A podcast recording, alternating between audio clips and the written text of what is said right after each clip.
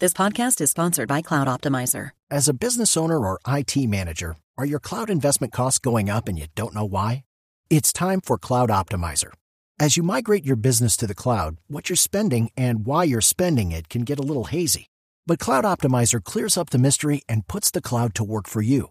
Cloud Optimizer starts by analyzing usage patterns, right sizing resources, leveraging discounts you may not be aware of, implementing automation, and much more. And by reducing unnecessary expenses and maximizing performance, Cloud Optimizer guarantees you a savings of five times what you spend for their service. As you utilize cloud based services more and more, you don't have to lose sight or control of your spend. You can stay agile, streamline your costs, and optimize your performance, plus save significant money with Cloud Optimizer. Make the cloud work for you with Cloud Optimizer. Get a free assessment and find out how much you can save by going to cloudoptimizer.com. Go to cloudoptimizer.com for your free assessment. That's cloudoptimizer.com.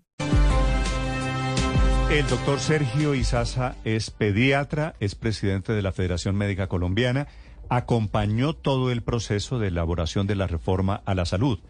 Estaba ayer en la Casa de Nariño y es él quien le entrega el proyecto de salud al presidente Petro, que es la imagen después del presidente Petro alzando ese documento, esos 155 artículos. Doctor Izaza, bienvenido, muy buenos días. Buenos días, Néstor, ¿cómo están ustedes? Doctor Izaza, ¿cómo quedó la reforma a la salud? Pues quedó ya eh, lista para empezar el- los debates en el Congreso, en la Cámara y en el Senado.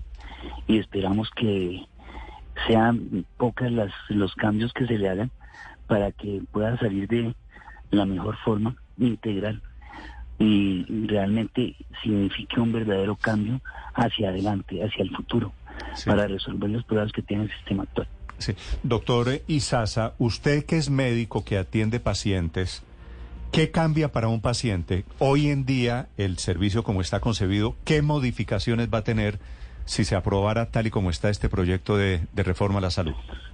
Bueno, primero que todo, eh, para- más que para un paciente, depende de, de qué, de dónde esté el paciente y qué tipo de paciente sea, pero cambia para una gran cantidad de personas que no tienen un acceso real a, la, a- a los sistemas de salud, porque lo que se va a desarrollar eh, como cosa fundamental y esencial es un- una gran eh, estrategia de atención primaria que va en la que el sistema es el que va a salir a buscar a la gente y eh, va a establecer quiénes realmente están sanos, quiénes están en riesgo de enfermarse y quiénes están enfermos. Y ahí mismo, desde ahí mismo, sin necesidad de autorizaciones ni de eh, eh, tener en cuenta copagos, preexistencias, cotas moderadoras, nada, se les resuelve su situación, ya sea tratándola como mismo o remitiéndola al hospital que requiera para que se le resuelva su situación de salud. Sí.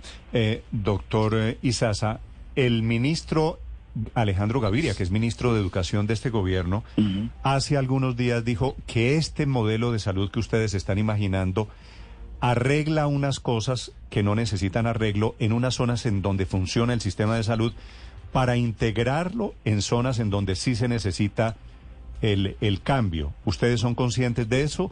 ¿Ustedes meditaron qué significa cambiar todo el sistema de salud arriesgando zonas donde sí funciona el actual sistema de salud?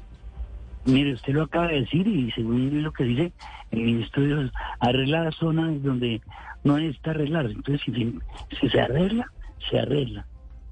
Y se otorga a donde no existe. Nada que el ministro siempre, eh, cuando fue ministro de Salud, siempre estuvo en desacuerdo con eh, ese tipo de cambios, pero aquí lo que se hace es, como le digo, eh, eh, resolver las situaciones que no están resueltas, que no han sido resueltas en 30 años, y lo que se hace es, sí, No, claro, pero la pregunta es... la atención. La pregunta es, ¿van a arreglar seguramente donde se necesita arreglo, pero también van a arreglar en donde las cosas funcionan bien o no? Pues eh, si las cosas están funcionando bien, no necesitan ningún arreglo y entonces ahí sigue funcionando.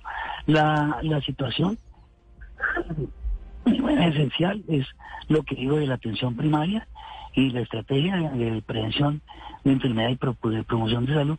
Y la otra cosa es lo que planteé yo también y que el presidente Petro lo dijo claramente, como está establecido en el sistema, no, que no haya necesidad de intermediación financiera con los dineros públicos que deben ser manejados por el Estado, por instituciones públicas. Doctor Izaza, hoy cuando una persona necesita atención médica debe pagar una cuota moderadora y a esa persona, a todos los empleados les descuentan, nos descuentan por eh, salud, por efectos de, del pago de salud.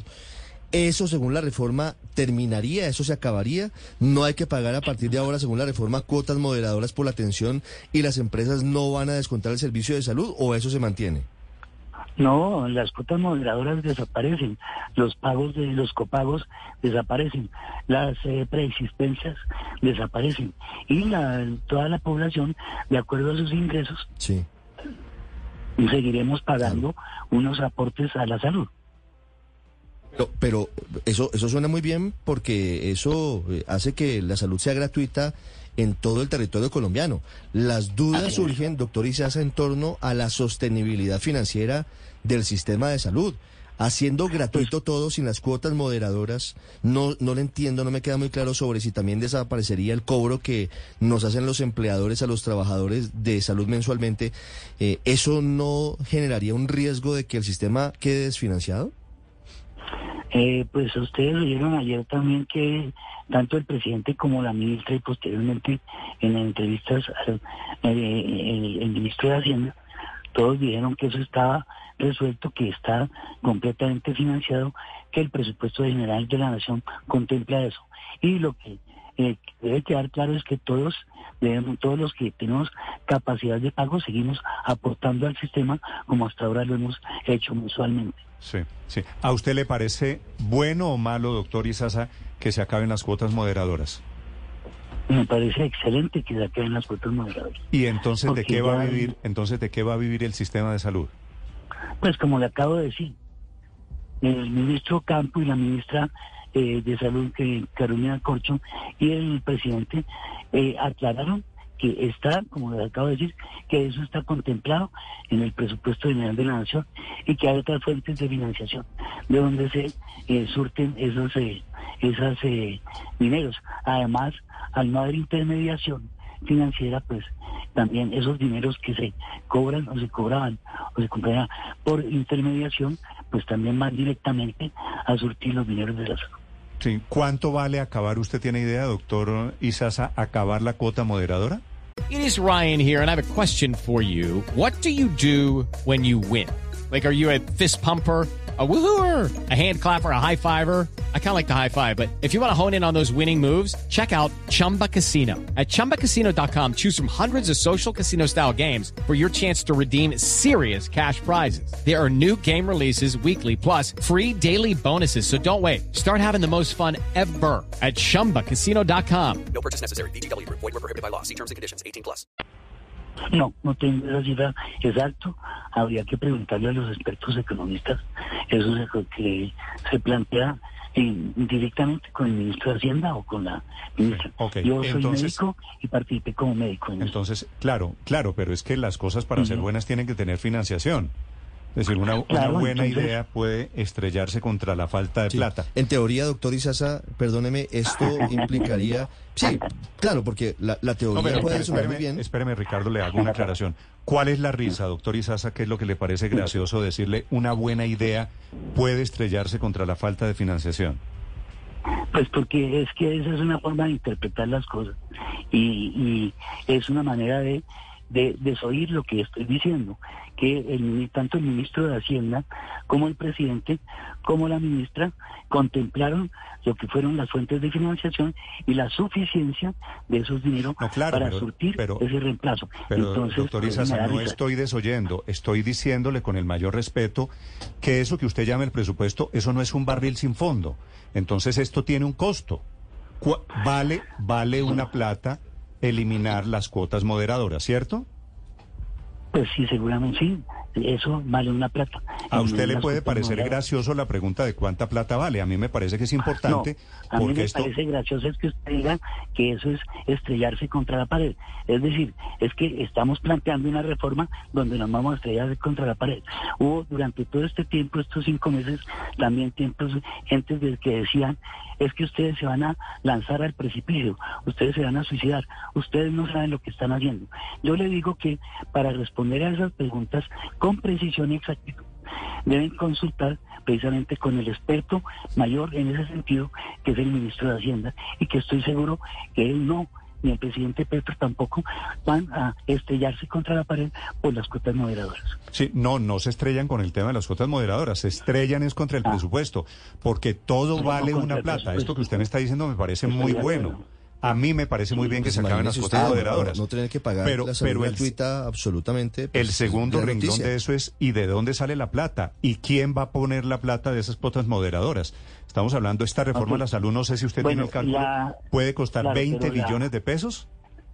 La, la, eh, puede ser por ese, por ese, por ese lado 18, 20 billones de pesos y una de las cosas que ocurren en la intermediación financiera es que eh, el 10%, el 10% del de el presupuesto eh, de la UPC va precisamente a las EPS y al, al ocurrir un ahorro en ese sentido, pues hay una de las, hay parte, o habrá parte, o estará en la totalidad de las cuotas moderadas. Pero eso Sí, es doctor una que técnicamente lo responde el ministro de. Hacienda. Queda, queda la pregunta entonces Muy planteada bien. para los técnicos Sí, de. Hacienda. Así es. Paola. Así es. Queda la preguntota planteada, doctor Izaza, pero es gracias a que los colombianos pagamos esa cuota moderadora que estamos cubiertos contra todo tipo de riesgo, exámenes médicos, imágenes diagnósticas, atención de urgencias, atención especializada.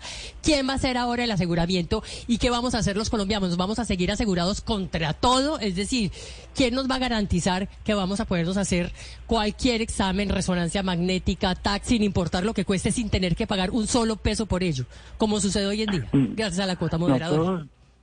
Todos, tenemos que pagar nuestros reportes mensuales a la salud y existen las otras fuentes en el presupuesto nacional para que eh, sea cubierto esos, esos dineros. De manera que en eso está la cuestión diseñada por parte de quien corresponde en el terreno económico. Sí. Doctor Izaza, usted que es un médico veterano que tiene muchos años de experiencia, el modelo público de salud en Colombia suele ir amarrado a un fantasma, a un susto, que es el viejo seguro social. Cuando el, el proyecto, cuando el presidente Petro habló ayer de un sistema de salud más público que privado, ¿el riesgo es el seguro social? ¿Volvernos a parecer al viejo seguro social? El seguro social es una cuestión que trascendió ya hace bastante tiempo, hace 30 años, eh, con, la, con la ley 100. El seguro social eh, eh, era una forma de aseguramiento y lo que se está planteando en este momento es algo completamente distinto a lo que fue el seguro social. Es una cuestión que es mucho más avanzada, va más adelante. Y aquí el aseguramiento se hace por parte del Estado a la totalidad de la población que esté en Colombia y contempla todas estas eh, problemas o estas eh, situaciones de- desde la financiación Sí. hasta el funcionamiento. Y a la pregunta que estaba haciendo Paola, todos tendremos precisamente la posibilidad de acceder a los eh, eh, a lo que se requiera para el tratamiento y la solución de los problemas de las enfermedades Sí. de las personas. Pero aquí lo que hay que tener Sí. en cuenta es una cosa, que el sistema de salud que se está planteando no es solamente para la atención de las enfermedades, sino que es un sistema que además, al promover la salud y prevenir las enfermedades, Sí. baja la carga de enfermedad y los dineros entonces pueden ser suficientes para esos tratamientos. Pero además, una de las cosas que tiene el sistema nuevo es precisamente la posibilidad de establecer diagnósticos tempranos y prevenir la ocurrencia Usted sabe, usted sabe, doctor Izaza, qué porcentaje de las enfermedades pueden ser detectadas tempranamente o evitadas con un buen diagnóstico? Eh, eso depende del tipo de enfermedades, pero por ejemplo las enfermedades genéticas pueden ser eh, previstas o prevenidas con eh, programas de prevención en ese sentido y en ese de eso pues tenemos nosotros eh, la, todo lo que se hace en la, en el- la edad neonatal cuando se busca la prevención de enfermedades como eh, trastornos cromosómicos Sí. o trastornos eh, metabólicos de las enfermedades, la diabetes, la enfermedad cardíaca, todo este tipo de enfermedades, la hipertensión arterial, que el, que el cáncer, todas estas enfermedades que son una gran carga para el sistema son prevenibles y se pueden disminuir en un porcentaje supremamente alto. En 2007, tal vez en una de las reformas que se hicieron, se eliminó un cuerpo colegiado que se llamaba el Consejo Nacional de Salud. Lo revive la reforma y lo revive con más de 30 integrantes. ¿Para usted esta es una buena o una mala noticia que haya un ente rector incluso superior que el Ministerio de Salud? No, no es superior. Eh, a ver, el Consejo Pues le, Nacional le dicta, le, le dicta al Ministerio de No. Salud las políticas y definir qué debe hacer en materia de salud. Bueno, entonces el, el Consejo lo que existía era el Consejo, perdón, el Consejo Nacional de Seguridad Social en Salud, que tenía 35 o 37 miembros. Yo fui parte de ese consejo durante 10 años. Y era un consejo que trataba eh, precisamente la situación de salud en muchos aspectos y en ese consejo, en esa ley que era la ley 100 o que es la ley 100, el consejo daba opiniones, pero sus decisiones no eran vinculantes. En este momento revivimos, es decir, construimos sobre el construido. Revivimos ese consejo que fue eliminado porque era molesto para decisiones verticales y lo que hacemos es se da una mayor participación a la ciudadanía tiene una muy amplia representación del gobierno se le da una representación también importantísima a las universidades Sí. a los hospitales públicos y privados. Y aquí lo que va a hacer es que el Consejo, que es una eh, estructura en donde hay toda esta pre- representación social, conoce de cuál es la situación epidemiológica del país, cuál es el- la evolución de todas las políticas de salud y recomienda al gobierno, eh, o es decir, con el eh, gobierno, con el Ministerio de Salud, sobre la cuestión de las políticas públicas y es el ministerio, el organismo rector y que dirige la política y la aplicación de las políticas. Sí. No es como lo están planteando ahora. Doctor Izaza, ¿qué es en, en términos de la ley prevenir? Por ejemplo, yo soy hipertenso, ¿me van a venir cada dos meses a decirme, venga, le tomamos la, la- la presión a ver cómo va? ¿O cómo funciona? No, una, pues eh, eso es una de las partes, porque hay, si usted es hipertenso, entonces y, eh, acude periódicamente a su consulta en el área donde usted está eh, yendo eh, y simplemente se está pidiendo que ocurran las complicaciones de la, de la hipertensión, como enfermedad cardíaca, el infarto del miocardio o enfermedad cerebral con problemas de hipertensiones de derrames cerebrales o de, de accidentes cerebrovasculares, eh, etcétera. Entonces, usted ya tiene la hipertensión, Sí. se le está previniendo las complicaciones. Pero en la edad pediátrica, el control de una buena dieta, el control de la desnutrición, a su vez está previendo que ocurre hipertensión en el adulto. O la, el control suficiente y adecuado de las embarazadas está previendo que haya partos normales y que con partos normales no haya niños que eh, nazcan mal y puedan sufrir hipertensión más adelante. Sí. Hablando de la hipertensión solamente. Sí, ¿y qué pasa en el caso específico del medicamento que me está dando a mí hace ya muchos años, ya la EPS, que es costosísimo? ¿Quién me lo va a dar de ahora en adelante? El sistema se lo sigue dando. Pero, pero Pero lo que ¿cómo? pasa es que el problema, el- el- mire, porque es que las EPS lo único que hacen es administrar o mane- manejar en la provisión de esos recursos. ¿Quién da directamente a usted el, el medicamento? O las farmacias establecidas para eso, que son contratadas por la EPS, o los hospitales donde acude la persona y que son los que asignan los medicamentos. La EPS es la que contrata esos servicios. Los servicios los otorgan eh, la- las demás instancias, que son IPS o las farmacias. De manera que, ¿Y esa plata de dónde sale? De las EPS, pues esa plata que sale de las EPS sale desde el Estado, de lo que de la plata que pagan las personas. Aquí, ¿qué va a pasar? La ADRES directamente es la que va a recibir y administrar esos recursos a esas mismas eh, instituciones, farmacias, hospitales o centros de salud o centros de atención primaria en salud. Es el doctor. Aló, es el doctor Sergio Izaza, es el presidente de la Federación Médica Colombiana, explicando esta mañana la reforma a la salud. En segundos, el presidente de la ADRES, que va a ser un organismo importante, muy poderoso, administrando estos recursos. Doctor Izaza, gracias por acompañarnos esta mañana. Le deseo un feliz día. Muchas gracias a ustedes. Judy was boring. Hello. Then Judy discovered ChumbaCasino.com. It's my little escape. Now Judy's the life of the party. Oh, baby, Mama's bringing home the bacon. Whoa, take it easy, Judy. The Chumba life is for everybody. So go to ChumbaCasino.com and play over 100 casino style games. Join today and play for free for your chance to redeem some serious prizes. ChumbaCasino.com. No purchase necessary. Void where prohibited by law. 18 plus terms and conditions apply. See website for details.